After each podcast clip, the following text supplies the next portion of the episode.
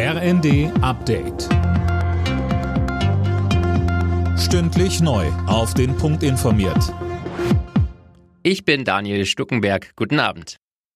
Die Gesundheitsminister der Länder wollen das geplante Infektionsschutzgesetz für den Herbst nochmal nachschärfen. Einige Regeln wie etwa Ausnahmen bei der Maskenpflicht seien nur schwer umsetzbar, heißt es nach der Gesundheitsministerkonferenz. Außerdem fehlen bundesweit einheitliche Vorgaben. Bayerns Gesundheitsminister Holleczek sagte bei Welt TV: Wir haben uns gewünscht, dass wir bei den Parametern, also zum Beispiel Abwassermonitoring, Hospitalisierungsinzidenz, Sterblichkeit und viele andere Fragen, dass der Bund diese Leitplanken setzt. Und dann, glaube ich, ist schon die Chance groß, dass man unter den Ländern auch eine Abstimmung findet. So sehe ich das relativ unwahrscheinlich an und glaube, dass es wirklich einen Flickenteppich geben wird, der zu Problemen führt.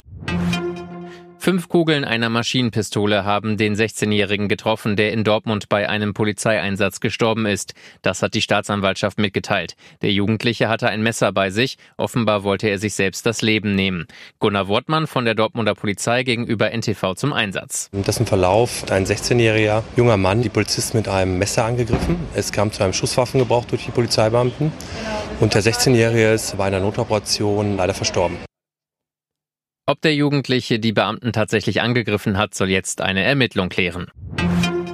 Die enorme Inflation führt in vielen EU-Staaten dazu, dass die Menschen spürbar weniger Geld in der Tasche haben. Das zeigt eine Studie der Hans-Böckler-Stiftung. Demnach lag der Reallohnverlust im vergangenen Jahr EU-weit bei fast drei Prozent. Grund, die Löhne sind deutlich weniger gestiegen als die Preise. Das habe es in den vergangenen Jahrzehnten nie gegeben. Weil viele Unternehmen gleichzeitig aber hohe Gewinne erzielen und Milliarden an Dividenden ausschütten, seien hohe Lohnforderungen durchaus berechtigt, so die Autoren der Studie.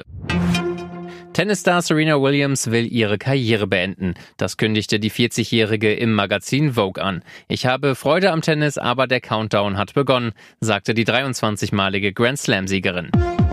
Alle Nachrichten auf rnd.de